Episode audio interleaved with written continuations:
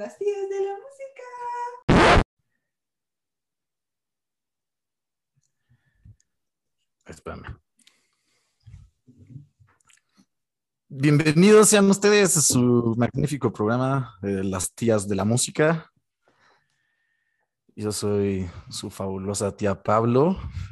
Yo soy su tía Enrique. Bienvenidos a este tu programa donde tu tía, la que se persinó cuando vio El Exorcista, te explica lo que es la música de mesa.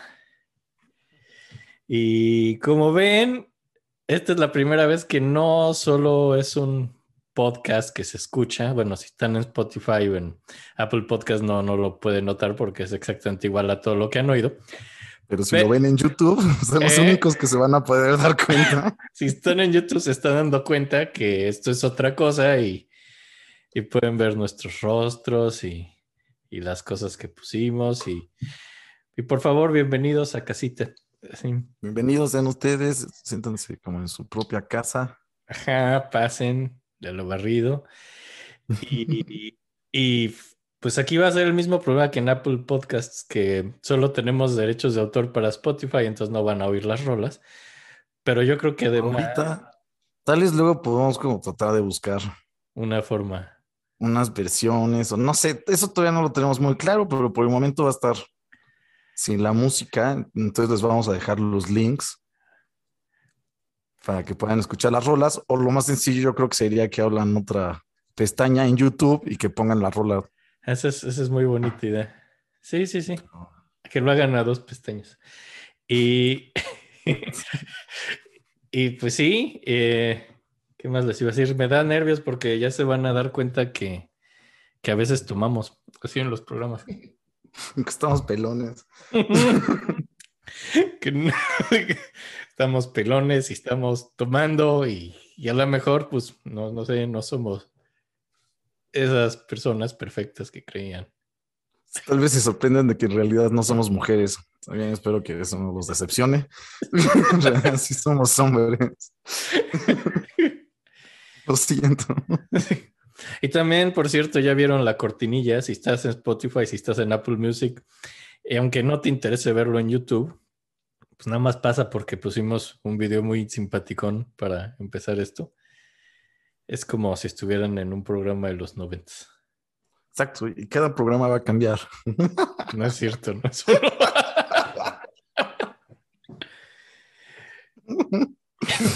Eh, ah, sí, otra cosa importante. Tal vez no lo habían notado y vamos a quitar un poco de la magia del programa, pero en realidad a veces llega a haber unas pocas ocasiones en que mi perro ladra o de repente alguien interrumpe o de repente decimos una broma demasiado oscura y faltosa que nos vemos en necesidad de quitarlo. Sí, Entonces, entonces, En el video ven como que nos hacemos un cambio rapidísimo. sí, sí estoy volteando para allá y de pronto estoy así. Es por- así, había aquí una cosa, de pronto ya no la hay. Es porque, porque editamos algo. Sí, sí. Entonces, pues ya, ¿no? Yo creo que esto es suficientemente aburrido para los que están en Spotify porque Está de hueva y no están viendo nada. y no están viendo nada, así que mejor. Y no vieron cómo lo hicimos así. Entonces, perdón. Entonces, Entonces pero- vamos a empezar. Bienvenidos a su fabuloso programa Las Tías de la Música. Yo soy su tío Pablo. Y yo soy su tía Enrique y este es tu programa donde tu tía la que se persina cuando ve el exorcista te explica lo que es la música de mesa. y con... Vamos a hablar del fabuloso compositor Telemann, Sí, por el quien se nombró el aparato que todos hoy usamos que se llama televisión. ujú. Y en este programa vas a descubrir las razones. ¿Tú, tú también tienes ese problema que cuando ves que alguien se apida algo que acaba en man, te imaginas como un superhéroe. Sí, claro. Como Hoffman. el hombre Hoff. Pero da ácidos, eso es seguro. Entonces, pues bueno, con esto empezamos nuestra serie de compositores del barroco tardío que no son Bach. Así para... y, y pues bueno, eh, señor George Philip Telemann nace el 14 de marzo de 1681 en Magdeburg, que es en algún lugar que está en lo que era Prusia Brandenburgo, y nace en una iglesia. Porque su Ay, perdón, nada más quiero hacer notar que esto es un alivio. Yo creo que para todos, como pudieron ver, no va a haber guerra. No hay primera guerra mundial todavía, ¿no? Ah, sí, yo creo que decía que ya me estabas así dando gusto de la Ucrania. Dije, ¿qué, qué? algo me perdí. No, no, no, no vamos O sea, a hablar sí. de la puta primera guerra mundial que llevamos un chingo de programas hablando de ella. Al fin Sí. nos. Va a haber una guerra, pero no la primera guerra mundial. Digo, pero no la primera, disculpen ustedes. Es- es otra. Y pues ya es una familia del clero, mucha gente había sido en el clero, era una familia religiosa, el papá se llamaba Heinrich, la mamá María Helsmayer, y pues el papá se muere a los 40 años. Y de la manera el más pequeño, entonces realmente le tocó muy poco tiempo conocer al papá y la mamá se queda con tres hijos. Y desde que era muy pequeño decide que, que quiere que también sea parte del clero porque es lo único que ve como respetable y una forma de ganar dinero para esta familia pobre.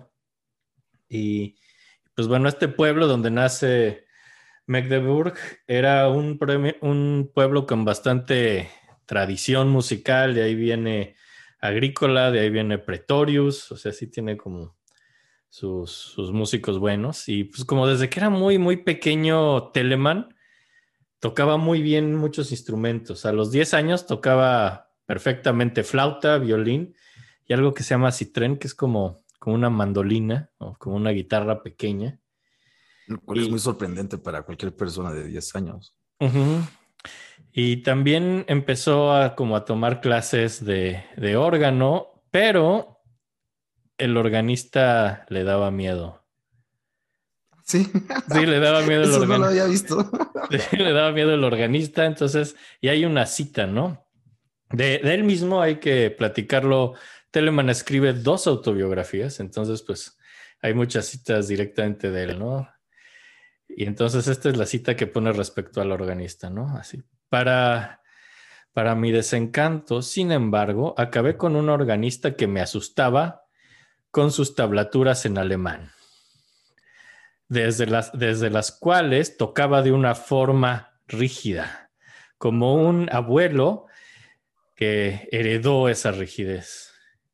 Pero habían canciones más contentas que estaban en mi cabeza. Entonces trataba de escaparme de este martirio. Y lo malo es que nunca había aprendido música de ningún maestro. Entonces básicamente le asustaba el organista y le ponía a hacer tablaturas y era rígido y él solo quería hacer canciones más felices. Eh, Es entendible ya que tenía 10 años. sí, sí, Yo creo que era un pésimo maestro, sinceramente. Sí, ¿no? y como que no tienen tanto angst la mayoría de los niños de 10 años, ¿no? Pero pues una persona muy precoz, al parecer desde los 12 años ya, ya componía. Su primera ópera la hace a los 12. Que pues yo creo que Está eso- cabrón. Sí, sí, sí, sí. Y lo malo de esto es que su mamá empieza a preocuparse, ¿no? Empieza a decir, este, este niño va a ser músico, yo no quiero que sea músico. En general, toda la familia, ¿no? Sí, pero en especial la mamá. Digo, el papá está muerto y... Pero la mamá es la que está muy preocupada y le quita los instrumentos y se los esconde y lo obliga solo a estudiar como griego y latín. Y entonces lo que hace Telemann a sus 12 años es componer de noche hacia la luz de una vela y, y también ¿Qué así... niño- qué decirle el niño Telema, no? Como el, niño, que- tel- el ni- el niño- seguro así su mamá así veía una luz prendida en la noche y decía, ¿qué estás haciendo? Y seguro estaba componiendo, me estoy masturbando. Para que no lo regañara. Estoy tomando vino, mamá. me, me estoy cortando. Pero, Ah, bueno. Ah, bueno. Más ok. Y, y, pues ya ahí tenía sus amigos que le prestaban instrumentos, ¿no? Entonces, aunque la mamá lo prohibía, pues componía escondidas de noche y tocaba instrumentos. Que está padre que desde esos años haya tanto pedo con ser músico, ¿no? o sea, se me hace muy chistoso que desde esa época sea como, ay, no, mi hijo va a ser músico, Sí. puta madre. ¿De qué va a vivir este güey? Sí.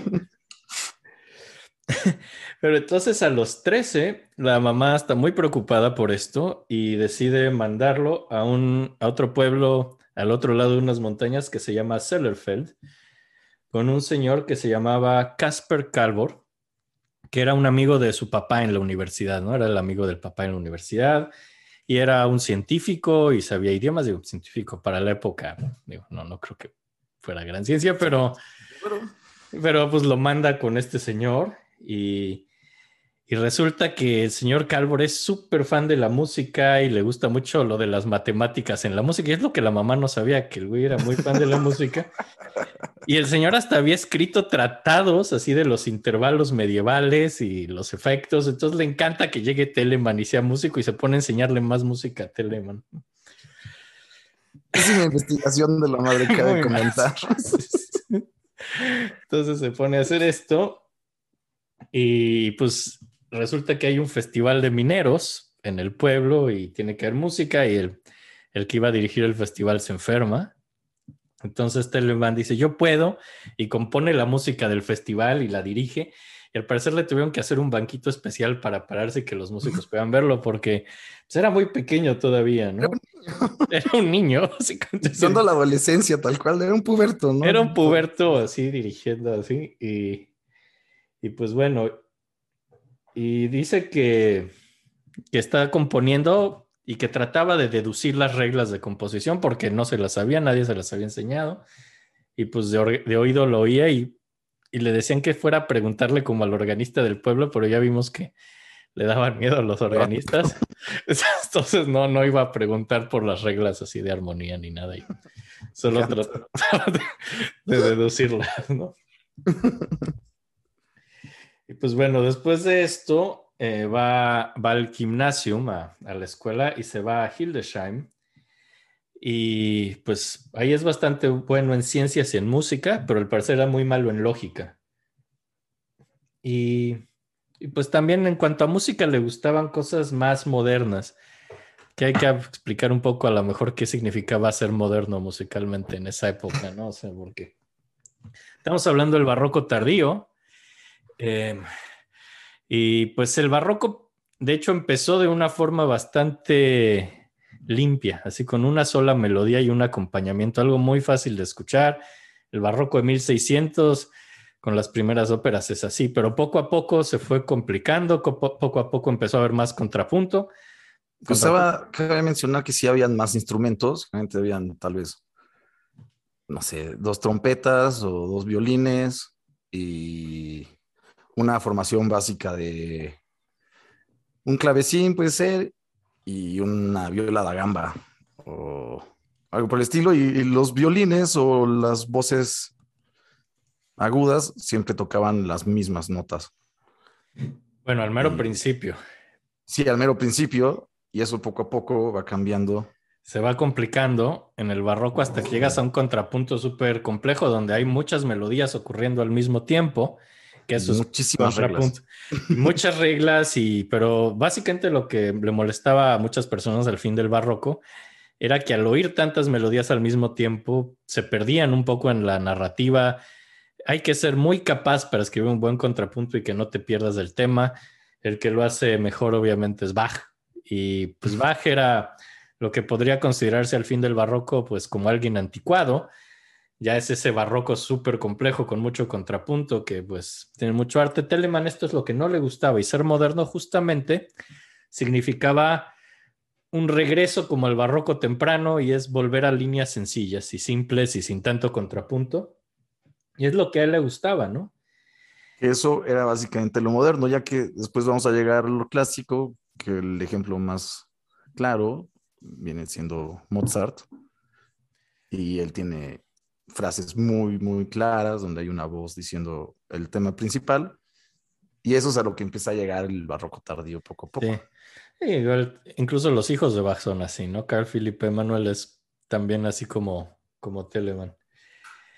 Y bueno, entonces también en esta época lo que hace este güey es que aprende a tocar todavía más instrumentos. Es como la época de la prepa, toca perfectamente la flauta barroca, los teclados, así órgano, clavecín, toca oboe, toca flauta, la transversa, toca chalumeau, que es el precursor de el clarinete, toca viola da gamba, toca contrabajo, o sea, tocaba de todo. Es, es fan de la ópera italiana y alguna vez viajó a Hannover, que quedaba cerca de donde estuvo en la escuela de Hildesheim, y es ahí donde escuchó por primera vez como el barroco francés. Eh, aquí también hay que platicar poco estilos.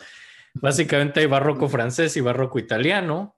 El francés tiene, digo, para simplificarlo un poco, es más complejo, pero el barroco francés tiene un ritmo con puntillos, ¿no? Así que es como disparos, es pam, pa, pam, pam, pa, pam, así.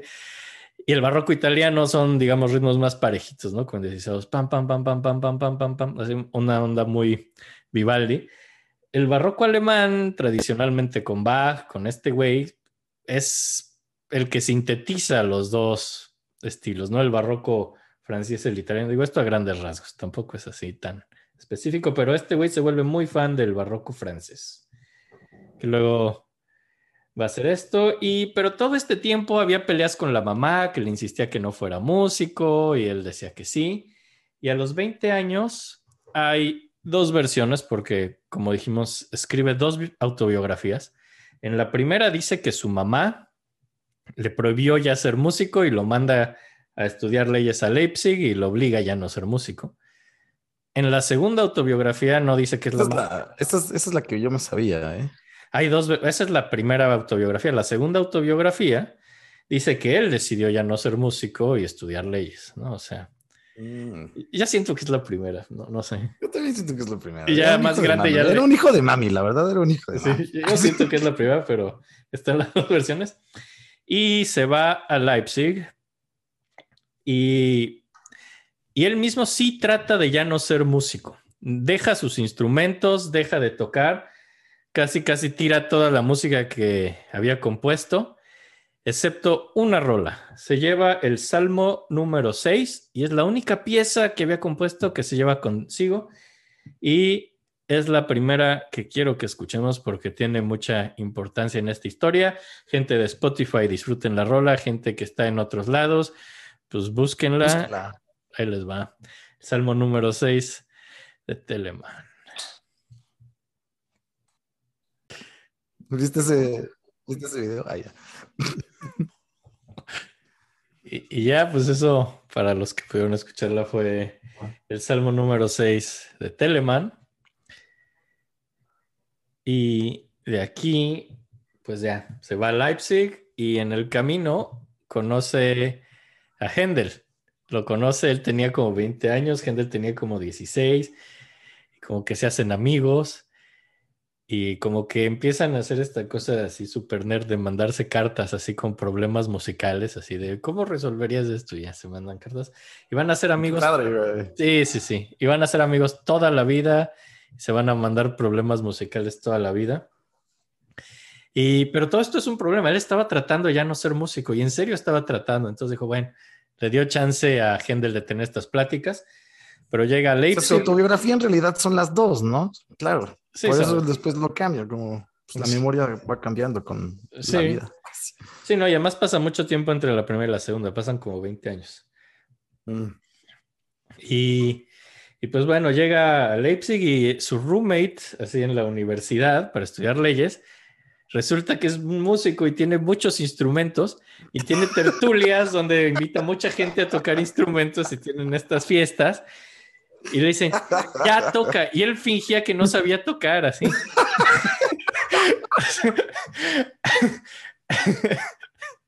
Me encanta, güey. No, eso tampoco. Sí, imagínate así que le den así una flauta y que digan, a ver, toca y nada más. cosas, cosas horribles. Y seguro el güey de al lado así tocaba medio decente o poco. y le decía como, órale, qué bien wow, no me enseñas un día. ¿Cómo le hiciste? Luego enséñame, por favor. y se va a su casa todo triste, iba a su cuarto a llorar, ¿no? Tengo que alejarme de esto. y ya, entonces, como que tiene muchos problemas. Está tratando de no ser músico, pero conoce a Hendel que dice, ¿por qué no hacemos un problema musical? Y conoce a este roomie que pues, tiene instrumentos y todo iba así como bien, iba estudiando leyes hasta que su roommate así se pone a esculcar sus cosas y se encuentra el Salmo 6. Por eso dijimos que es importante. y lo lee y dice, esto es brillante. Y lo lleva Me como... Me mentiste. Si eres músico, ya lo sabía. ya sabía. No, lo que hizo este güey es que llevó el salmo a la iglesia del pueblo de San Tomás, que es muy importante esta iglesia, luego baja a estar ahí, spoiler alert, pero... Y, y en San Tomás ven esto y dicen, no, esto es una maravilla, y el domingo, así en misa, deciden tocarlo, y estaba el alcalde de, del pueblo de Leipzig, y dicen, esto es una... No, qué cosa, y... O sea, ni siquiera le dijo. No, pero pues resulta que ya todo el mundo sabía la rola, y entonces ya... Ah, El se la aplicó, güey. Sí. Se la super aplicó. Qué culero. No, pero le fue chido y el alcalde dice, ¿sabes qué? Tienes que hacer una rola cada dos semanas y te voy a dar mucho dinero. A huevo. Entonces empieza a ganar dinero y, y pues bueno, eh, Se vuelve músico. se vuelve músico y le dice a su mamá, ¿sabes qué, jefa? Ya, creo que ya puedo hacer esto. Su mamá le mandaba dinero así y le regresa el dinero. Dijo, ¿sabes qué? Toma tu dinero, voy a ser músico. Y sí, ya, de ahí en adelante le fue bien económicamente y, y pues Ah, bueno. Ajá, y entonces empiezan a darle dinero de la iglesia de, de Leipzig, de San Tomás, donde se vuelve como favorito de- del público, así digamos. La gente iba a misa mucho en esa época. Entonces, pues ese era el público, todo el pueblo, y eran muy, muy fans. Y, y había como el, ya sé, el maestro de capilla, el cantor de, de la iglesia, y todo el mundo, pues estaban viendo de, bueno, a ver si algún día Telemann se va a volver este, el maestro de capilla. Pero había un organista que llevaba siete años en la iglesia, que, que de hecho es un compositor importante, Kunau. Es de esos que medio cayeron en el olvido, pero en su momento, en su momento sí fueron de los barrocos importantes, ¿no? ¿Y es chido? Sí, es muy chido. Y, pero No, es muy, es muy conservador, o sea, es onda baja, es contrapuntístico, es, es un Mm. compositor chido, Kunau, y era el organista de ahí. Y pues de pronto en 1701 se muere, se muere el- como el cantor y, y pues como que, qué chido, Telemann va a poder ser el cantor de la iglesia y todo. Y pues como que la iglesia dijo, no, no mamen, o sea, Este güey lleva aquí. Kunau lleva siete años, el otro güey que acaba de llegar y pusieron a Kunau de, de maestro de capilla.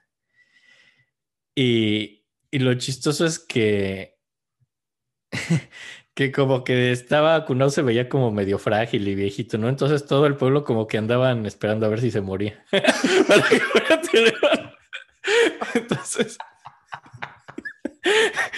y incluso... Culeros. Digo, la muerte era muy normal. O sea, bueno, ok, se, se va a morir y ya ponemos a Telemann, ¿no? Incluso no pasa Telemann, nada, güey. incluso Telemann dijo, bueno, el señor se ve mal, o sea, sí se puede morir. Pues, en una de esas sí puedo tener el puesto, ¿no? Entonces, como que todos estaban así esperando que se muriera Kunao, lo cual no debe ser chido si eres Kunao. O sea, Sí, estuviste siete años ahí esperando poder ser maestro capilla. y, y pues Maldita juventud, güey. todo mundo así de, ya te vas a morir. Está medio gacho, ¿no? Sigamos, sigamos, que obviamente la muerte va a llegar. Eh, Sí, pero no llegó rápido la muerte de Kunao, ¿no? Ah, Qué ah, bueno, güey. qué bueno, güey. Yo apoyo a Kunao. y más porque todos eran unos culeros con Kunao, pero... pero de hecho nace una gran rivalidad entre Telemann y Kunao. Y pues Kunao ya era el cantor, ya era el jefe de todo esto. Pero por órdenes del alcalde siguen dándole comisiones a Telemann y sigue pues haciendo sus, sus rolas, ¿no?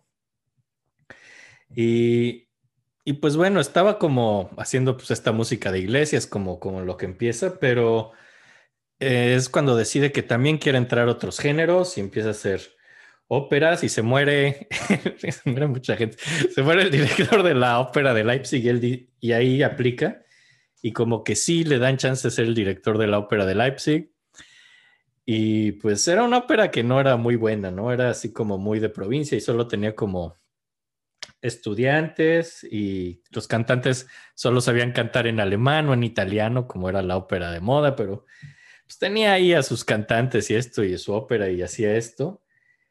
Y pues el, el rector de la universidad, que, ah, porque todo este puesto de, de, pues de, da- de estar en la iglesia implicaba también dar clases en la universidad, ¿no? Estaba Pero- conectado todavía. Sí, estaba conectada la educación con la iglesia La iglesia y, el, y la educación, el obviamente. gobierno siempre están conectados en esta época. Pero, pero Kunau y el rector de la universidad estaban muy enojados con Telemann y sus óperas, porque la ópera les parecía súper inmoral, les parecía un desmadre y, y decían que las actrices seguro se acostaban con gente y, y entonces, entonces, pues les molesta, les molesta la ópera y pues también porque pues a veces pues Actrices cogen. las actrices cogen y Telemann pues, tenía pues, sus cantantes de la ópera y los invitaba muchas veces a la iglesia a participar en esto. Entonces les parecía muy obsceno que invitara gente de la ópera a la iglesia. Y Sí, aquí, música, música popular, ¿no? Sí. ¿por Sí, qué y- estás metiendo música popular en algo sagrado? exacto. Y entonces Kunao, así con todo su desprecio, decide ponerle un apodo, ¿no? No sé si este lo leíste, le puso el operator. Porque operator de ópera, ¿no? Entonces le puso You're the operator. Ay, por favor, hay que poner esa canción al final. Pero no mames, no pudo ponerle un apodo más padre, así el smooth operator. Hay que ponerla de Smooth Operator al final, güey. va, va, va. Es que es Smooth Operator. O es- no hay rola más chida. Si a mí me gustaría que me dijeran The Operator. Güey, es un gran apodo. Sí, pero él no sabía que le estaba poniendo. Es como el Seinfeld cuando George quiere que le digan T-Bone. Es como lo mismo. Siempre hablamos de Seinfeld, güey. Qué referencia tan vieja, pero. Pero sí, entonces le pusieron The Operator, que es un apodo muy padre. Sí. Y, No sabía eso, no lo había leído. Sí, Qué maravilla, güey. es un gran apodo. Y, y pues como que trata de detenerlo. Se juntan el rector y Kunao y tratan de...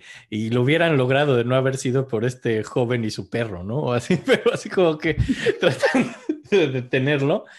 Y pero Telemann hace el Collegium Musicum, o sea, que es como músicos del pueblo, que y tocan en parques, en cafés.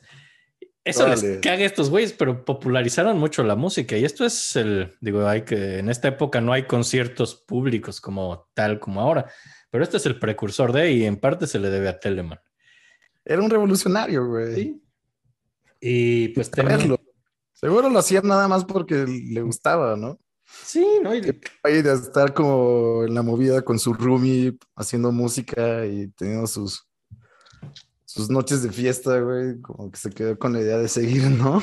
Sí, no, y este güey, vamos a platicarlo, escribe mucha música y no se conformaba, dice, bueno, ya hice mi música de iglesia, pero esto no es suficiente, quiero hacer música popular y quiero hacer música para tocar en el parque y para tocar en los cafés. Y pues este- Sí, no, se supone que se perdió más de la mitad de lo que hizo, ¿no? Por se perdió muchísimo y mucho no está clasificado y a la fecha mucho de lo que hizo no, no lo Hizo como clasificamos. 3000, ¿no? O más. Deja como. Deja como güeyes así con. Con un bloque horrible a Vivaldi y a Bach. Este güey hizo mucho más y mira que esos dos hicieron mucho, pero Muchísimo. hizo muchísimo. O sea, hacía una cantidad ridícula de rolas y pues bueno, deja el Collegium Musicum, que incluso después años se va de Leipzig, pero sigue el Collegium Musicum. Bach los dirige en algún momento. Eran unas 40 personas, ¿no? Es, forma esta institución que está bien padre. Y en 1704 le, hay una nueva iglesia en Leipzig que se llama San Mateo y toma el puesto de cantor en y lo hace en parte para molestar a Kunau, ¿no? Entonces ya los dos eran como cantores de iglesia en Leipzig. Ya está como al nivel y, y el problema en San Mateo es que para que le den esto, este puesto le dicen que tiene que dejar de cantar óperas, ¿no? Con el colibrí, entonces dice, bueno, ya solo las compongo, ya no las canto porque también cantaba. Y entonces en esta... Bellísima. Sí. Ok, no, sí, pues está bien. Y en esta nueva iglesia, pues compone así un chingo de cantatas. Ahora uno se imagina estas cantatas como algo gigantesco y brutal. Es decir, ¿cómo podía escribir una cantata cada semana? Bueno, las de él eran más chicas, no eran como, no, no había un gran coro, San Mateo no era una gran iglesia, entonces eran muchos solistas y eran solo hombres cantando, porque en esa iglesia no permitían mujeres cantando, entonces los roles de hombre y de mujer los cantaban los hombres. Hombres, Sí, los famosísimos castratis. Sí, ya estamos en esa época. Ya Pero hemos explicado qué es un castratis, ¿sí, ¿no? no, no, no, no. ¿Explicamos? o- Es que está más con Vivaldi, ¿no? Va a estar más. Ahí ya spoileré, pero Sí, ah, no spoilerías nada. no, no es cierto. Pero creo ¿no? que el nombre es más que claro, güey. Habían castratis. Sí. Vamos, así es como el italiano y todo el mundo entiende italiano, o sea, castrato. o sea, y pues alcohol, pues en esta iglesia también llevaba músicos del Collegium Musicum y de las tabernas, ¿no? La cual también me dio. Así que agarraba Claro. violinistas de tabernas y cosas así. Entonces, Sí, seguramente hacía líos, muchísimos líos. Pues en San Mateo lo querían, pero todo esto enojaba mucho a Cunao, ¿no? Pero, pues bueno, de pronto ya en 1705 quiere como, pues, un mejor futuro y, y decide irse con el conde Erdmann de Prominz, que, le ofrece como un trabajo en la corte, ¿no? Que es muy, muy lucrativo y se va a Sorau con él. Y esto es en Polonia. Ahora, este güey, este conde había ido a Francia y había visto a Lully y le encantó la música de Lully. Y entonces como que quiere, quiere mantener este prestigio de ser un músico de corte. Y pues ya vimos que Hanover había visto la música francesa y le gustaba mucho la música francesa y este güey quería que todo sonara a Lully. Entonces, pues chingón, yo sé hacer esa música francesa. Entonces Sí, queda- que también Luli es de esta nueva onda, ¿no? O sea, bueno, de la música moderna de la época. Ah, eso es como un, paso- un pasito atrás, ¿no? Es como de la generación de antes. Yo siempre pensé que Luli era uno también como de los modernos. Pues Tiene, tiene tiene- melodías muy claras, como que su contrapunto no es tan atascado. sí. Aunque yo creo que eso es más por francés que por modernista. Eso, sí, eso tiene sentido. Sí, bueno, Ramo era más complejo, ¿no? Así de los franceses, pero... Sí. Y pues bueno, está aquí, se va a la Alta Silesia, eso es en Polonia, y pues, le encanta, empieza a ver la música polaca, le gusta mucho la música folclórica polaca y empieza a importar ritmos y melodías polacas, pero dice que les va a poner un traje italiano. Esas rolas, dice, sí, es música polaca, pero con traje italiano. Verguísima. Ay Dios, iba a leer esta cita, pero ya vi que está bien larga. Creo que creo que no es Bueno, le mama la música polaca. Está muy larga, ¿no? De hecho, te la... A ver, ahí anda, sí, ya, ahí ahí les va. Cuando la corte removió a Ples, no, cuando la corte se mudó a Ples, Nauprzechnia, por seis meses, uno de los, de los terrenos en la alta Silesia del conde, escuché ahí, así como había hecho en Cracovia, la música de Polonia y la región de Hanka en Moravia, en toda su belleza barbárica. En, el- en ese país de tabernas, el ensamble usual consistía en un violín afinado una tercera arriba, con lo cual era muy chillón y mucho más ruidoso que los violines originales. Te bajaste. A ver, ay, si es que, que los violines originales. Una, una gaita polaca y un regal, que es como un órgano portátil. Y en lugares respetables, no en las tabernas, el regal se omitía y el número de violines y de gaitas aumentaba. De hecho, en algún momento escuché 36 gaitas y 8 violines tocando juntos. Uno pensaría que sería muy extraño que esta creatividad con estos violinistas y gaiteros pudieran improvisar estas danzas sin descanso. Un observador podría juntar suficientes ideas en, de aquí eh, en ocho días que durarían una vida entera, pero suficiente de esta música. Si la mantenemos con entendimiento, tiene suficiente material. Y en algún momento escribiré un suficiente número de conciertos y tríos que vestiré en un trajo italiano, juntando y combinando alegros y adagios. Entonces, básicamente, como dijimos, le mama a la música de Polonia. en pocas palabras. Y, y, pues todo está muy bien aquí. Estaba muy contento. Le iba muy bien con, con este conde. Y pasa ahí pues un tiempo, como un año nada más, eso es lo triste. Pero en 1706 es la guerra entre Suecia y el mancomunato de Polonia, por lo que eh, ya dijimos que iba a haber una guerra. Entonces, pues... pero no la primera, gracias a Dios. No es la Primera Guerra Mundial, es la guerra sueco-polaca. Y pues bueno, solo por eso ya no quiere estar ahí y se va a Eisenach. En 1707 se vuelve el Kapellmeister de Eisenach y se hace, pero es un trabajo que hace compartiéndolo con un señor que se llama Pantaleón Havenstreit. Esto es muy chistoso. Y, y se hacen muy amigos y, y, como que comparten puesto. Y Pantaleón Havenstreit toca el dulcimer, que no sé si lo ubiquen, eh, para los que están en Spotify y Apple Music, es como un instrumento con cuerdas, así de diferente longitud, que vas golpeando con un palito que parece una cuchara de madera. Entonces da diferentes notas. Y para los que están en YouTube, vamos a estrenar la magia del video y aquí va a aparecerles un, un dulcimer. Entonces, pues Pantaleón tocaba el dulcimer. Ahora, este güey llegó a irse de gira ¿Qué pasó? como que va a ladrar. No. ¿Sabes dónde estás? Entonces, pues ya eh, Pantaleón era un gran dulcimerista, tocaba el dulcimer, que ya. Y le iba tan bien que Luis XIV se vuelve fan, ¿no? Así, porque algunas visitó la corte de Francia y Luis XIV le encantó como este güey Pantaleón Havenstreit tocaba el dulcimer. Y en la mente de Luis XIV, el instrumento de ahora en adelante se llamaba el pantaleón. Ya no le decía el dulcimer, empezó a decir el pantaleón. Y, esto es lo mejor porque en 1714, ya años después, en, en Dresden, necesitan alguien que toque ese instrumento y, y lo escriben como necesitamos un pantaleonista. y llegó Pantaleón a decir, yo puedo ser el pantaleonista y,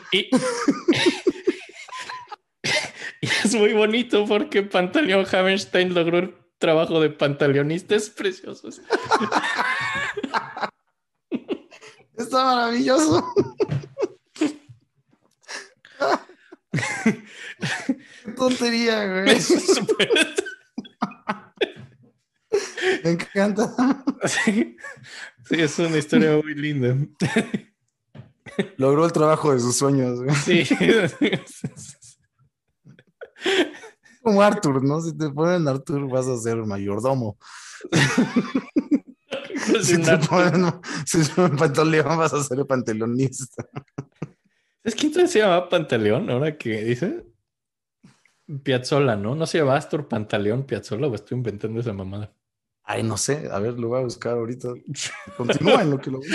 Sí, porque no sé si estoy desinformando aquí, pero además sería una desinformación súper chafa, así llamarle a alguien pantaleón que no sea así, pero pero pues bueno, se lleva muy bien con este tipo y pues aquí tiene que hacer un ciclo de cantatas cada año, ¿no? Según las fiestas de, de la religión y, y del pueblo en Eisenach y escribe, pues esto por cuatro años, entonces es un chorro de cantatas, ¿no? El ciclo anual de cantatas por cuatro años. También escribió un chorro de trío sonata y, pues, ¿qué carajos escribí? Bueno, algo. escribe muchas cosas, ¿no? Y Sí lo hizo. Sí se llamaba Astor Piazzol, perdón, Astor Pantaleón Piazzolla. sí se llamaba Astor Pantaleón ¿no? Qué cagado que te acuerdes de eso, güey.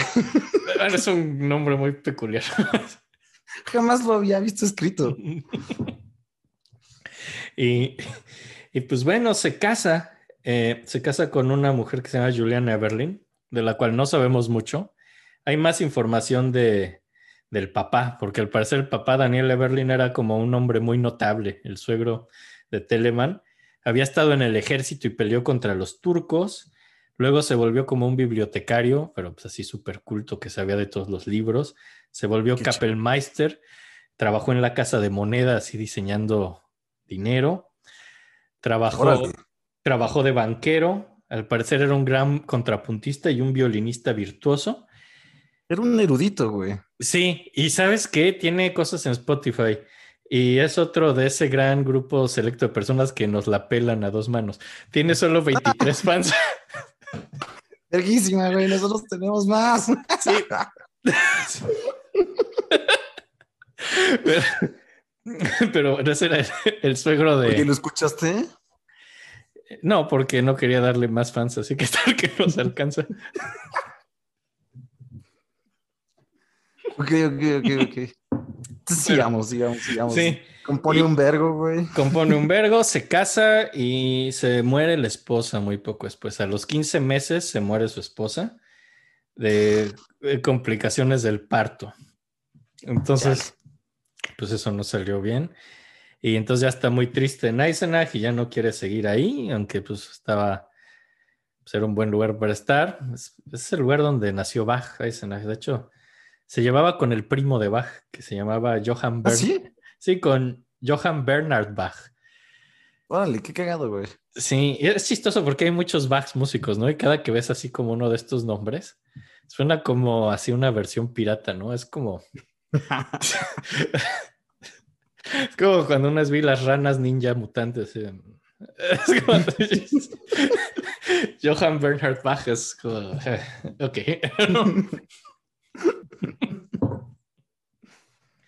Pero bueno, se va luego a Frankfurt en 1712 y pre- decidí ir a Frankfurt porque era como un estado república, no, no era como un lugar de, pues de la nobleza, era más democrático, entonces había como más seguridad, no estaba como a merced de los caprichos de, de un rey o alguien que dijera, "Ah, ya no me gustó tu rola, te corro, ¿no? Aquí pues era ya no tan a merced de alguien y entra a trabajar en la iglesia de los frailes descalzos. Y pues, lo mismo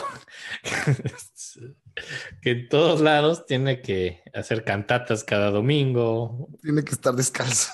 tiene que estar descalzo. Es padre que llegaran a ese punto, ¿no? Así. Si, si ustedes son los Él es de qué vamos a hacer, ¿no? Así, Sí, ahora que, frailes ahora de de que somos frailes. Creo que no hay descalzos, ¿no? Así uno Sí. dice, creo que no hay descalzos. No, ¿Cómo lo ven? Así están los frailes que tienen así malos cortes de pelo, así. Nosotros seremos, esa es su penitencia, así. Está padrísima.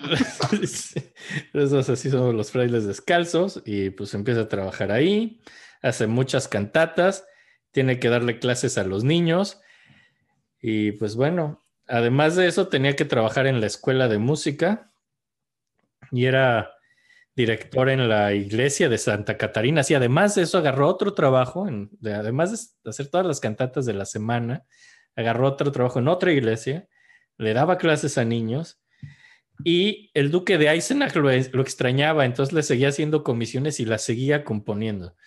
Justo Es- te quería preguntar de él, güey. Es, es ridículo, yo no sé cómo sacaba tiempo para esto. Es, es, Componía muy rápido, güey. Yo creo que escribía rapidísimo, güey. es absurda la cantidad de música que escribía este señor. Es, es ridículo, ¿no? En Frankfurt lo que le ponía un poco triste, eso sí, es que ahí no había ópera. Pero sí había ciertos conciertos públicos y había como clubes y sociedades privadas. Y también Eso empezó... Seguro le encantaba, güey. Seguro eso le gustaba mucho. Sí, sí, porque no era suficiente trabajo todo lo de la iglesia y el conde de Eisenach que lo extrañaba, decide tomar así trabajo así dando música de banquetes, de fiestas, y había algo que se llamaban las fiestas de, de tabaco, porque estaba prohibido fumar en las casas particulares. Entonces la gente para fumar tabaco tenían que ir así a, a unos clubes especiales. Donde Ahí sale, ¿no? El Gentleman's Clubs y esas cosas, güey. Puede ser. Hay, hay una cantata, una rola de baja a fumar tabaco. Sí, Y- es muy bonita. Pero él era de, de pipa. Sí, exacto. Y es que aquí era de pipas. O sea, tenían, como estos clubs tenían pipas así, y decían que había mujeres sirviendo café. O sea, O sea, era una locura. era, era como un vips. Era como para un dips de pervertidos, Eh, pues ahí hacía más música en fiestas para gente particular. Y en Frankfurt lo que logra es que la ciudad le pague pues, su sueldo, le pongan un hospedaje y le regalen leña, así para el fuego, ¿no? Buen trato. Buen, Buen trato, trato. buen trato. Sí. Y, y pues aquí inventa algo que es el concierto de iglesia. ¿No? Porque hasta ese momento era muy herético, pues mezclar pues, lo sacro y lo secular, como ya hemos platicado, pero es algo que a este güey siempre le gustó, ¿no? Mezclar la iglesia con lo de no iglesia. Y logró hacer ambas cosas, tanto llevar la música sacra afuera de la iglesia y llevar la música eclesiástica a lo, bueno, ya no sé qué. O sea, la iglesia sacarla de la iglesia y la de fuera meterla a la iglesia. y, y aquí compone como una pieza que, que se llama La Pasión de Brox. Brox era un poeta de Hamburgo que escribió como su manera poética de escribir así la pasión, así el sufrimiento de Cristo y todo esto. Y escribió esta, escribió una cantata sobre esta pieza. Es de sus piezas más famosas o más importantes. Y para entrar a ver esto a la iglesia, la gente pues no entraba a la iglesia como todo mundo que puede entrar a la iglesia, tenían que comprar el texto, ¿no? Para leerlo, seguir leyendo. Entonces es como la de las primeras veces que alguien tiene que comprar un boleto para entrar a un concierto y era para una iglesia. Esto y es súper, súper profano esto, estar cobrando para entrar a la iglesia, ¿no? Y Está esa, increíble, güey. Sí, sí, sí, sí. Y fue un éxito, ¿eh? Se llenó la iglesia y todo el mundo está vuelto loco. Y esa era la siguiente rola que quería poner una parte de La Pasión de Brox. Entonces, Ay, no sabía eso. Pinche Sí. Telemann revolucionó muchísimas cosas. sí, sí, sí. Digo, ya medio, hoy no lo plan tanto, pero, pero sí. Vamos a poner la rolita. Va. Está buena, ¿no? Está. Está verguísima. Sí, sí, sí, sí. La verdad sí componía chido. Compañía increíble, Telemann. Sí. Siempre me ha gustado mucho. Es como. Luego lo. Ya lo vamos a platicarlo. Luego lo como que lo critican de medio superficial y banal y así. Que todo eran fórmulas y así, pero pues. La verdad suena Las muy bien. fórmulas, carajo. Sí, eran fórmulas maravillosas. Grandes fórmulas. Y, y luego en 1714 lo llaman de a Eisenach porque va, se vuelve el padrino de Carl Philipp Emanuel Bach, del hijo de Bach, este que es muy famoso. Su padrino fue Telemann. Órale, no me sabía ese dato tampoco, Sí, güey. sí, sí, sí, sí, había una relación con Bach, así tanto que... Desde el primo, ¿no? No, no, no, no, este no es el primo, o sea, con Bach, con el de verdad, así. O sea, me refiero desde el primo, yo creo que Sí, a, a lo empezó a mejor... hacer una amistad ahí, tal vez de, güey, vente, vamos a hacer una carne asada y Bach. Sí, sí, algo así. sí, como que uno siempre se lleva con los primos y así, o a veces no, sí, son gente que está ahí, ¿no? Mucho los primos. Sí, Hay unos que están lejanos, unos cercanos. Es rara la interacción con primos, tienes Sí. razón. Sí. si eres Beber, solo te casas con ellas. Así, bueno. pero, pero bueno, entonces como que pues Bach lo llama para que sea el padrino de Carl Philipp Emanuel Bach y pues sí, va a ser padrino de este güey. Y también en ese año se casa con María Catarina Textor, su segundo matrimonio, que es un matrimonio bastante infeliz y malo, ¿no? Y desde el principio, así en algún, en alguna carta y eso se refiere a ella, digo, me dio una lástima que no sepa alemán y no lo haya leído en alemán y no sea en inglés. Lo escriben whimpering help meet. O sea, um, whimpering así como de lloriquear. Como una persona que busca ayuda de su lloriqueo. No, help meet, así como un pedazo de carne que te ayuda. Help me. Ok, órale. Sí, así la describe desde un inicio. Es un pedazo de. Qué, qué, qué fuerte, güey. Sí, un pedazo de carne que te ayuda y lloriquea. Así. Está espantoso. Se refiere a su. Es horrible, güey. ¿Cómo lo habrá calificado ella? Ella no lo pelaba, ¿eh? También, o sea, como que también ella, la verdad sí era medio mula con él, o sea, el güey, así cuando, o sea, tenía que viajar y hacer cosas así, ella como que siempre decidía no, no ayudarlo en nada. O sea, era, eran malos, así era una pésima pareja, no se llevaban bien. Se odiaban, güey. Qué O sea, fea relación. Desde el principio, sí, muy mal, muy mal. Pero, pues... no hagan es- eso, queridos sobrinos. No sean así con sus parejas. no hay necesidad. Pero pues hace eso, entonces tiene una relación así súper fea, ¿no? Así con, con esta mujer y, y por ahí en 1719 también viaja a Dresden a hacer la, a la boda del elector Augusto y María Josefa de Austria. Es como un evento enorme donde estaban todos los músicos de la época, estaba Händel, estaba Vivaldi, como que socializa ahí con todos. Había que hacer música para esto, les hace como 20 serenatas, que pues, son grandes, o sea, dices, bueno, carajo. Ponía un verbo este sí, sí, sí, es, es increíble, ¿no? Y en 1721 viaja a dirigir una de sus óperas, ah, porque seguía haciendo óperas además así, ¿no? Así, nada más de hobby. Y en Wow. 1721 en Hamburgo le estrenaban una de sus óperas y fue a dirigirla, desde el clavecín, obviamente, así tocando. Y le gustó mucho Hamburgo y quiere quedarse, ¿no? Y entonces escribe a Frankfurt pidiendo que pues lo liberen de su trabajo, ¿no? Y entonces pues ya lo contratan en Hamburgo, Frankfurt le da chance, lo contratan en Hamburgo, es el cantor de la ciudad, tiene a cargo la música de cinco iglesias y el Johanneum, que es la escuela. Entonces tiene que dar clases y escribir la misa y los oratorios y las cantatas de cinco iglesias, así. Verga. Sí, lo hace, ¿no? Y además tenía que dedicarse como a todos los tratos y negociaciones con, con los editores y con las publicaciones y vender sus, sus textos y ver las ediciones y eso le cagaba. Y al parecer se peleaba mucho porque había cosas de derechos de autor y había broncas y hay demandas y ahí es donde salió chido que fuera abogado porque ganó todas esas demandas él solo, así, representándose a sí mismo. Sí. Y... Telemann está muy cabrón. Cabrón. Y, y le iba muy bien, o sea, ganaba 3000 Goldens al año. Que, pues, para ponerlo en perspectiva, Bach ganaba 1000, o sea, ganaba tres veces lo que Bach. Y un, y trabajador promedio ganaba 100. O sea, ganaba 30 veces lo que cualquier güey así, un salario medio. Sea, el güey era rico. Y componía una cantidad de cosas Sí. enormes, güey. No dejaba de tener problemas legales. Pero los ganaba y así. Entonces, Güey, no mames. Y, y pues en 1722 se muere Kunau. Finalmente.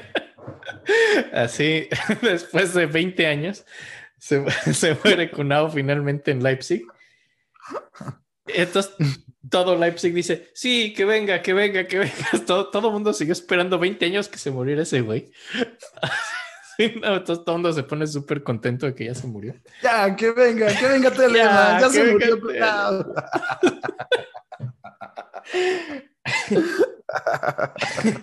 Y, y lo llaman. Y pues Telemann pues, llevaba un año en su super trabajo de Hamburgo.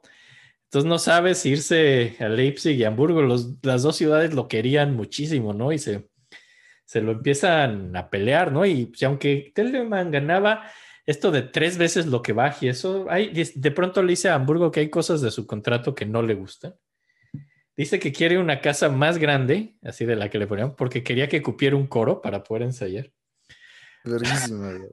Y, Y al parecer había una tradición en Hamburgo que cuando se moría un cantor, el cantor que seguía, pues tenía que mantener a la familia del cantor de antes, ¿no? Así para que puedan estar tranquilos de que... Como Pero- eso de casarlo así con la hija del lo que nos contó pasado Eric. con la nueva, ¿no? Como ese tipo de cosas. Ajá, ajá. Pero aquí la cosa es que el cantor pasado no tenía familia, ¿no? Entonces, Telemann no quería que le retuvieran su sueldo y así. Entonces, hay como una pelea entre Leipzig y Hamburgo para ver quién le da más dinero. Y al final gana Hamburgo, ¿no? Y se queda en Hamburgo. Y entonces Ay, sí, no. era divertida la historia de Leipzig. Hubiera estado increíble que se fuera al Leipzig. Sí. No, pero Leipzig escogen a Grauper, que era como su segunda opción, y Grauper dice, "Eh, yo no quiero ir a Leipzig. Dijo, hay un chavo ahí, pongan a este güey y pusieron a Bach. Era el que su segunda opción dijo que como no quería que ese güey. o sea. Güey, qué maravilla. Entonces por eso Bach acaba siendo, pues, toda la historia de Bach en Leipzig es, es por esto, ¿no? Es porque al final... Gracias a esto, güey. A que Telemann se quedó en Hamburgo y que el otro güey no quiso. ¿Quién es Grauper hoy en día? Pues no sé si hay aquí fans del barroco, alguien yo no tengo puta idea quién es ese güey, pero era el Yo jamás lo había escuchado tampoco, pero tampoco he escuchado Kunao, entonces Pero obviamente pues no soy un experto. sí. Entonces Bach es el que acaba siendo el sustituto de Kunau y Telemann se queda en Leipzig, ¿no? Y pues en 1722, también además de las cinco iglesias y la escuela, se vuelve el director de la ópera, ¿no? Así de, de Hamburgo y pues de pronto dice que no tiene tanto tiempo a escribir todas las óperas, entonces también toma óperas de otras personas, en especial de Händel, como era su amigo, tocaba óperas de Händel. Y, pero las óperas de Händel eran muy serias porque eran como para este público británico, ya es la época que Händel está en Inglaterra. Entonces, lo que él hace es alterarlas y, y eran en italiano y así. Entonces decide meter partes en alemán, principalmente chistosas, así como que mete chistes en alemán a la mitad de las óperas. porque decía que su público era más vulgar que el de Londres y, y le iba a hacer mucha gracia. Entonces, pues ahí Qué maravilla. mete sus Güey, ¿de chistoretes. dónde saca tiempo? Estoy impresionado. Es- Pensando en no hacer tiempo, decide meter música de alguien más, pero es- pero a fin de cuentas sí alterar lo la hace. música de alguien más toma mucho tiempo, güey. Sí, no tengo tiempo para escribir una ópera, pero sí tengo tiempo para hacer chistes. Así en las rolas. Dentro de de la ópera de otra persona. Ajá, y tengo que hacer cantatas para cinco iglesias, así. ¿Qué pedo? ¿Qué pedo? No sé qué pedo con este güey, ¿no? Y pues había muchos problemas así con, con las cantatas en general, porque no había tanto presupuesto y porque era inmoral lo de las mujeres. Y, pero pues igual hacía muchas cantatas de la iglesia, también, también eran más pequeñas, ¿no? Lo mismo, que eran como solistas.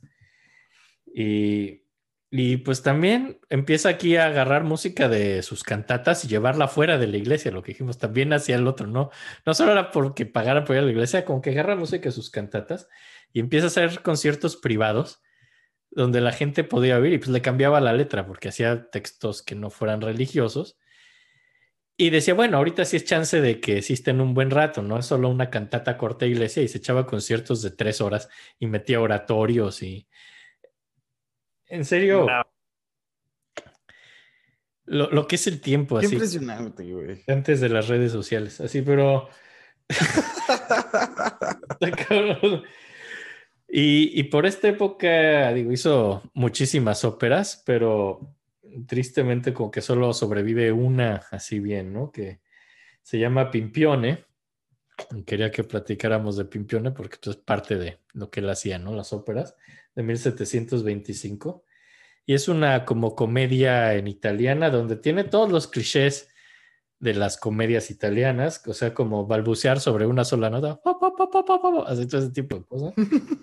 Repetir fragmentos, cambiar de instrumentos y de registros así de sorpresas y unos saltos grotescos así, que pues en su época eso le daba risa a la gente, o sea, creo que eran más simples.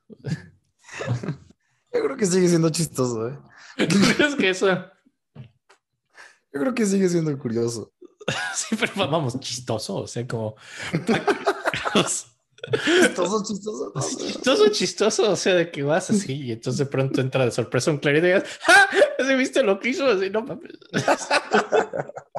O sea, pero no era como sus chistes.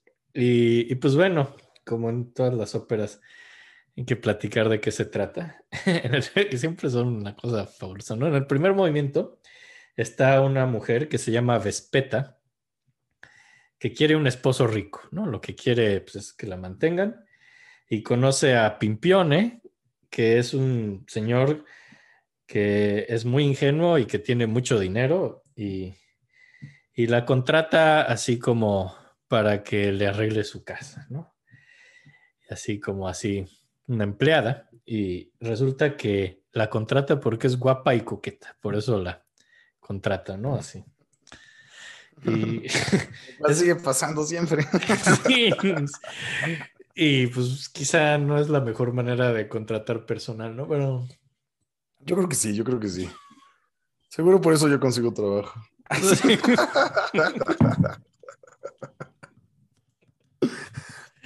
Son historias muy similares a los cuentos de Cervantes, ¿no? Me, me gusta mucho ese pedo. Esa es la idea de la comedia. Digo, la trama sí es chistosona, pero pues bueno, luego esta mujer Vespeta empieza a trabajar ahí y decide renunciar porque al parecer hay mucho trabajo y cuentan chismes de ella, ¿no? Entonces quiere renunciar y le dice, ¿sabes qué? Voy a renunciar y el tipo dice, no, no renuncies y le ofrece matrimonio. Dice, bueno, pero solo si me das una gran dote, o sea, quiere mucho dinero. Y dice que sí, y ya, y se casan, ¿no? Ese es el segundo movimiento. Y Sugar Papi, güey. Sí, Sugar. Y en el tercer movimiento como que se aburre. Ya está, ya tiene mucho dinero, pero está ahí en la casa y se aburre mucho y quiere como salir a echar relajo. Pero Pimpione, como todo pues, marido razonable, así, la amenaza que le va a pegar si sale, ¿no? O sea...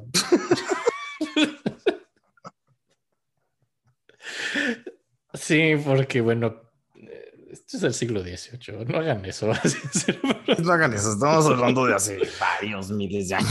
¿Qué- Digo, cientos de años. Sí. Perdón, varios centenas de años. Pero no tantos centenas, nada más unas varios. Un rato, un rato. Sí. Bueno, fue hace poco, pero igual no lo hagan, ¿no? O sea,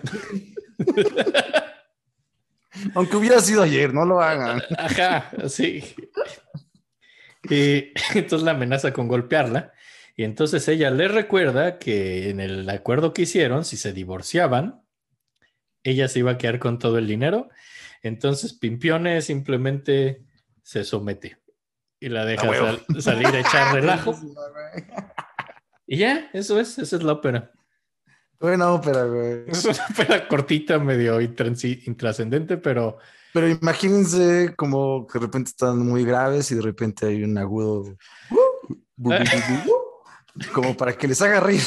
ah, no, ahorita la voy a poner y espero que, o sea, tómenselo con calma, por favor. O sea, si están manejando, estacionense. Yo no quiero. la risa va a ser No, no, no, no quiero. Les va a doler la paz de tanto reírse con esto, pero. Ahí les va.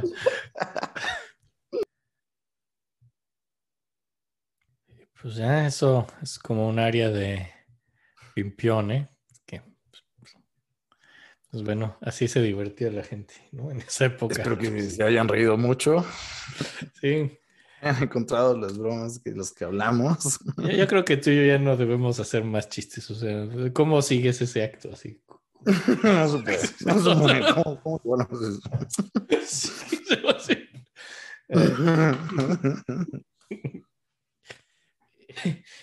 Y ya, pues bueno, luego de 1726 a 1729, como no tenía nada que hacer este señor, así decide aceptar otro trabajo mientras seguía en Hamburgo, como el Kapellmeister del Margraf de Bayreuth, así.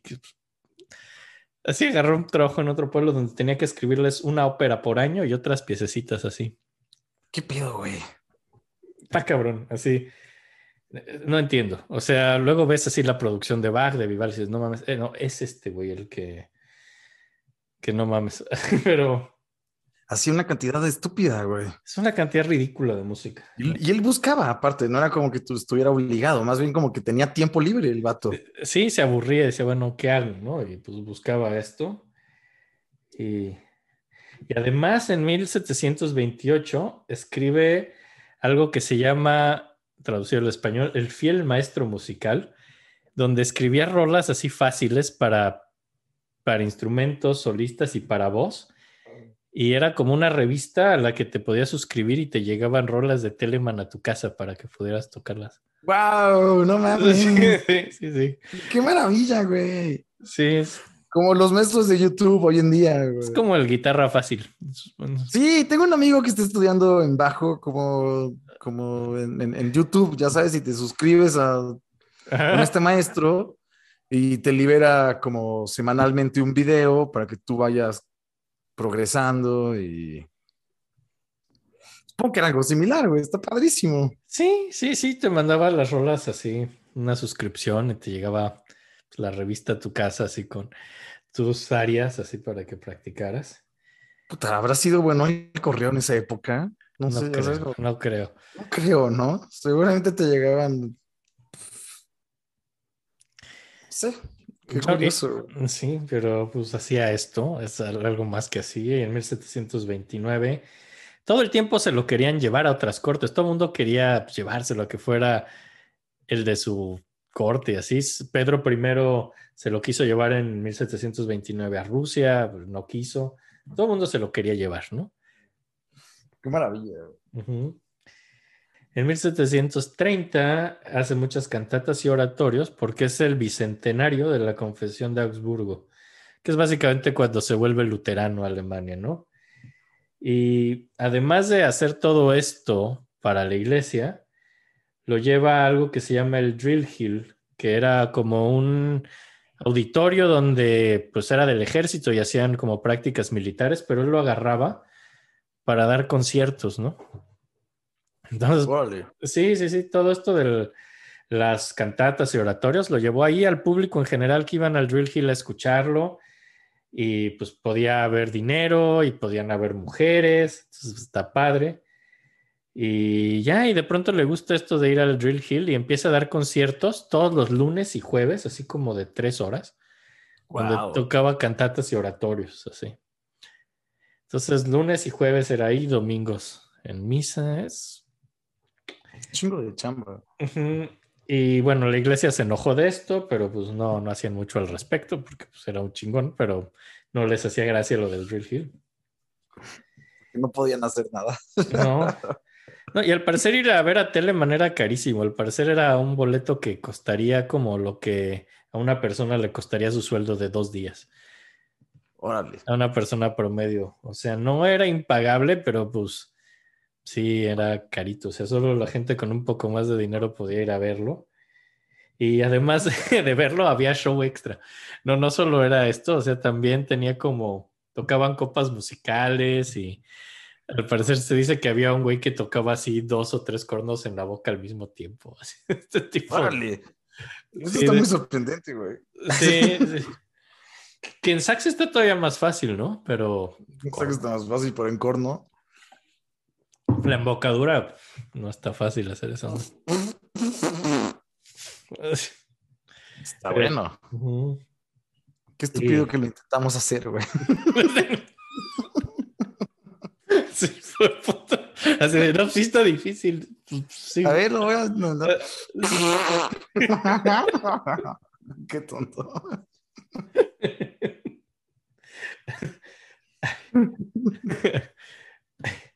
y ya. Luego, pues, Cuaresma también hacía como un chorro de, de cosas, ¿no? Así tenía como que hacer así siete canciones con la liturgia de la Pascua. Era pues un trabajal, ¿no? Y pues además de esto daba todas las clases.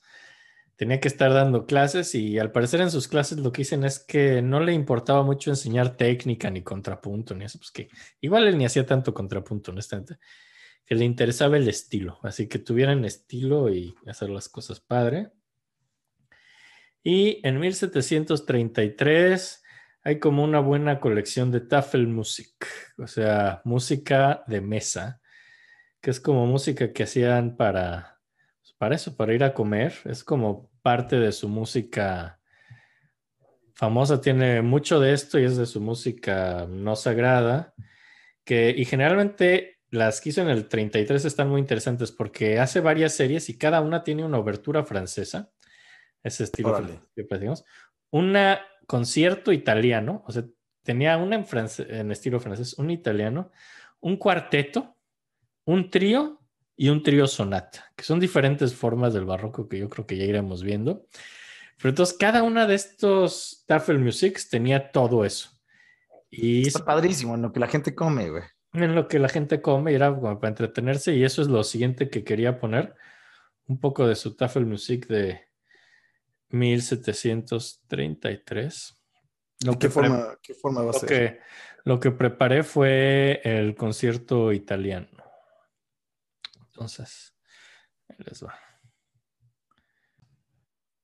Pues eso es básicamente es música muy tranquila, muy poco intrusiva. Eso es de lo que lo acusan mucho, ¿no? De eso. Lo acusan de superficial. Yo creo que ya a posteriori, tras muchos años y por compararlo con Bach, probablemente, lo ven como medio así fresón, como la crítica. ¿no? Sí, Que armónicamente. obviamente, pero no, es en la época seguramente era algo muy distinto viniendo de. Pues no sé, más galante, ¿no? De cierta forma, esta era música Ah, galante. Sí, esto ya era estilo galante. Y pues realmente, digo, ya si en el futuro lo comparas con un contrapunto y una armonía de Bach, pues sí, pero pues ese no era su punto. Él estaba haciendo este estilo moderno que le gustaba a todo mundo y que era muy fácil, ¿no? Y que lo, está, que lo hacía increíblemente bien y con Es- una cantidad enorme, ¿no? Y tiene un muy buen oído melódico. O sea, las melodías están lindas en general. Todo lo que sea, bastante, bastante bien. Y Es una verga, güey. Telemann es increíble. Sí. Y pues en 1737 se va de gira, lo cual casi no hacía, si te fijas, pero se va de gira a París por ocho meses. Finalmente es como su sueño, ¿no? Después de ser tan fan del barroco francés, eso se va a París y toca en muchas cortes y así. Realmente son muy fans. En París lo aman, así todo su estilo. Y en París, así digo, como para no aburrirse en su gira, compuso un chorro de cuartetos, de salmos, de sonatas. Y pues es muy exitoso y muy aclamado, le fue súper bien.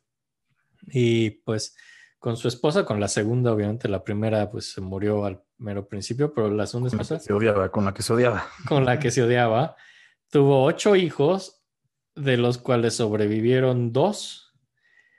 Y de esos dos, tuvo solo un nieto que se dedica a la música, lo cual va a ser muy chistoso porque ahora, después de la corte de Hamburgo y esto, cuando se muere, eh, después digo, el que lo va a sustituir es su, su ahijado, Carl Philipp Emanuel Bach, ¿no? Y cuando se muere Carl Philipp Emanuel Bach, lo sustituye el nieto de Telemann, este güey, el único que fue músico, que, que esto es muy divertido, ahí te va, se llamaba, el único nieto músico de Telemann se llamaba George Michael Telemann.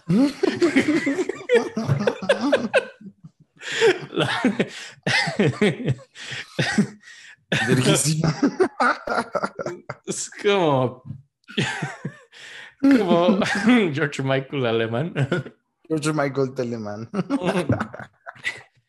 Bien. ¿Cómo se dirá Wham? Así la banda así en alemán. Wham. Wham. Wham. Ich bin George Michael von Ah, Wham. tiene H's, ¿verdad? Sí, es cierto, como Wham. Wham. Wham. y ya, ¿no? Y por ahí de 1755, eh, pues compone por ahí otra pieza medio importante que es la, el Captain Music, que es música de capitán, que es como para celebrar a la milicia civil de, de Hamburgo. Y pues era también otro tipo de Tafelmusik, de música de mesa, solo que para este banquete en especial. Él escribió los textos. Ponía para todo, ¿no? Le valía madre. Sí. Y en general los 50 como que empieza a bajarle un poco y empieza a coleccionar plantas exóticas. A huevo. Es como lo nuevo que le interesa y tiene como tulipanes y jacintas y anémonas. Y al Sí, parecer, cosas lo vi, güey. Que se me hace padrísimo, ¿no? Como aparte de que compone un vergo, tiene el tiempo para. estar cuidando sus plantitas. Ay, Dios, creo que está metiendo los tamales, ¿no? Sí, los oí. No está mal. Ahí siguen, ahí siguen. Qué chido. Está bien, eso no está mal. Y, y entonces, al parecer, gran parte de estas plantas, no sé si lo liste, se las mandaba a Händel. Händel, Oh. Händel era mucho el que le mandaba estas plantas. De- entonces eran muy exóticas en Alemania porque eran de Inglaterra. Y él creía que estas plantas le alargaban la vida, ¿no? Entonces, ya medio casi con una cuestión obsesiva, juntaba plantas para no morirse, ¿no? Y Yo estoy, yo estoy de acuerdo, güey. No te voy a mentir, güey. son, pues, técnicamente sí, ¿no? O sea, si vas a todo esto de que, sí. de que te hacen feliz y que si eres feliz vives más, pues sí. Limpian el aire. qué sé. Sí. Ahora, en 1754 hubo un rumor de que se había muerto, lo cual pues no era cierto. Y, y, y Händel se preocupó mucho. Y cuando se enteró que no se había muerto, se puso muy contento y creo que es cuando más plantas le mandó. Le mandó así como una cantidad estúpida de plantas nada más para festejar que no Qué estaba maravilla, muerto. Qué chido, güey. Me encanta que esa amistad sea tan bonita. Es una muy bonita amistad la y Teresa, ¿no? Y también por ahí escribe en alguna carta que le gustan más las plantas que las personas, ¿no? Y es una época que se vuelve un poco amargado ya al final de su vida porque su esposa, con la cual ya vimos que no se llevaba, lo empieza a engañar con, con un oficial sueco. Qué mal pedo. Sí.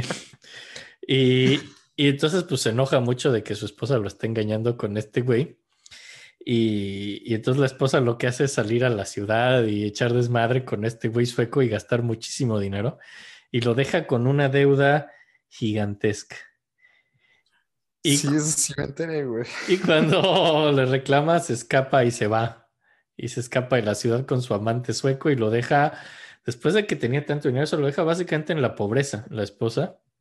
Y sí, sus amigos y todos, digo, tenía muchos amigos, era una persona muy querida, pues le ayudan un poco a pagar sus deudas, entonces no acabó tan terrible y Que era apostadora, ¿no? sí, sí, sí, sí, apostadora y compradora compulsiva y gasta todo el dinero de Telemann, básicamente. Que ganaba un vergo, hay que recordar, güey. Sí, y lo gastó esta mujer. Y entonces no era tan. Esto de Help Me tampoco era tan Help. Sí se gasta Pero se gasta todo su dinero y, y pues le hacen así como músicos de la época. Alguien muy mala onda le escribe como una obra satírica. Hacen como una obra de teatro. Así de como la esposa de alguien lo engaña con un oficial sueco y los deja en la pobreza. Y se va. O sea, creo que es una mo- Qué chido. que creo que es más chistoso que su ópera de Pimpión honestamente. Está maravilloso. Y ya, pero, pero los chismes, los chismes de la farándula desde. es un chismazo de la farándula. Sí. Lo dejaron por un güero, así, pero. Y- la- seguramente la... banda iba a ver la ópera para cagarse de risa del amorío. No, pero no pasó. O sea, como tenía buenos contactos así con la ciudad de Hamburgo, nunca permitieron que saliera la ópera, pero sí se escribió. Ay, no. Qué lástima, güey. Sí, Estaba increíble. cuidaron, cuidaron su buen nombre, entonces no, no salió realmente la, la ópera sarcástica. Y pues al final en los 60 ya se queda ciego y sigue haciendo muchas rolas, pero básicamente las repite. De pronto se da cuenta que nadie se va a dar cuenta si agarra una rola que hizo 15 años antes y la. Hijo de puta, güey. Entonces sigue haciendo cosas, pero ya básicamente está repitiendo, ¿no? Y, y se muere, y al final de cuentas se muere el 25 de junio de 1767. Dicen que de enfermedad de pecho, lo que sea que eso signifique en la época. No sé si le dio un infarto o qué le haya pasado. Neumonía o lo que sea, güey. Algo en el pecho. Algo le pasó en el pecho. A lo mejor le dispararon.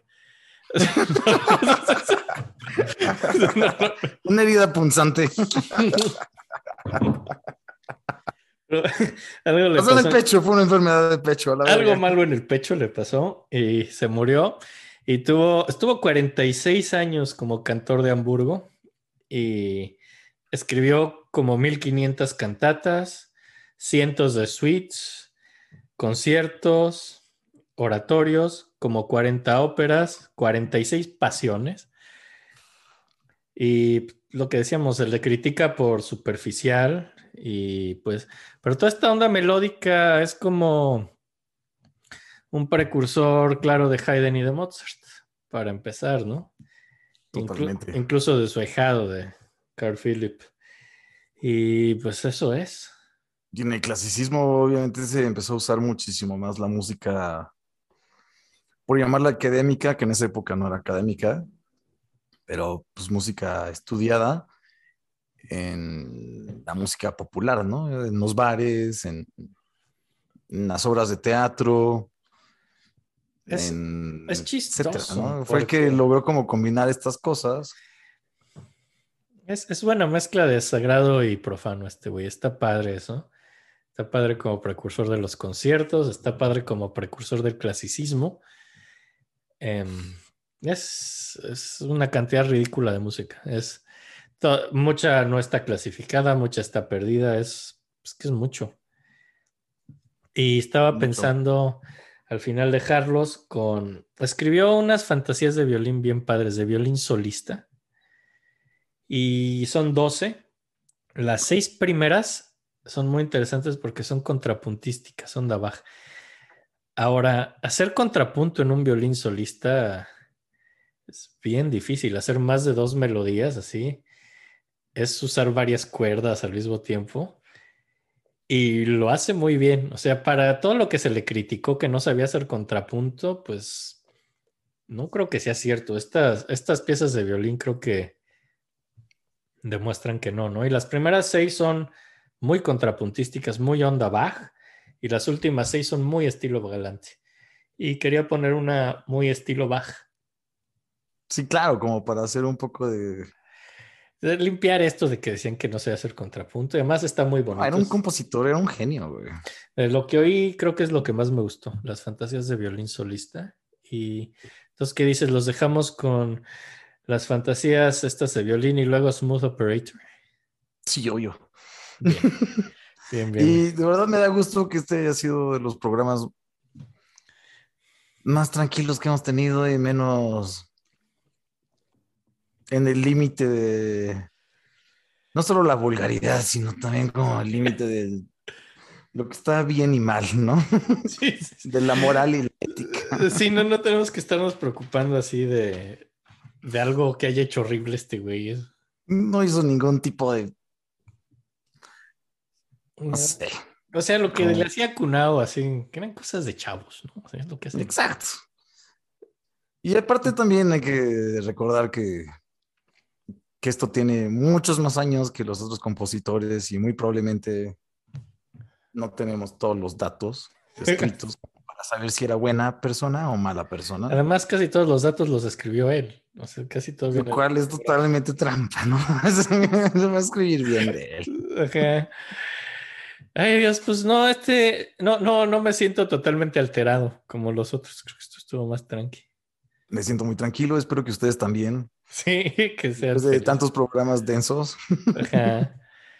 Pues ya, escríbanos a las tías de la música gmail.com. El Instagram es las tías de la música. Facebook Las Tías de la Música, Twitter Tías de la Música y vamos a seguir con otros dos compositores del barroco tardío que no son Bach.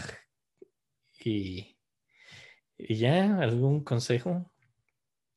Consejo, tirarnos mierda. Ah, claro, ahorita ya tenemos YouTube, entonces si nos quieren tirar mierda, por favor. pueden escribir comentarios. Es que, no, no, no nos tienen mierda. Más bien pónganle así el dedito así para arriba. Si están en ah, Spotify, aunque quieran seguir en Spotify, así, dense una vuelta, den de suscribirse y así, porque Algún día queremos que nos den dinero por esto.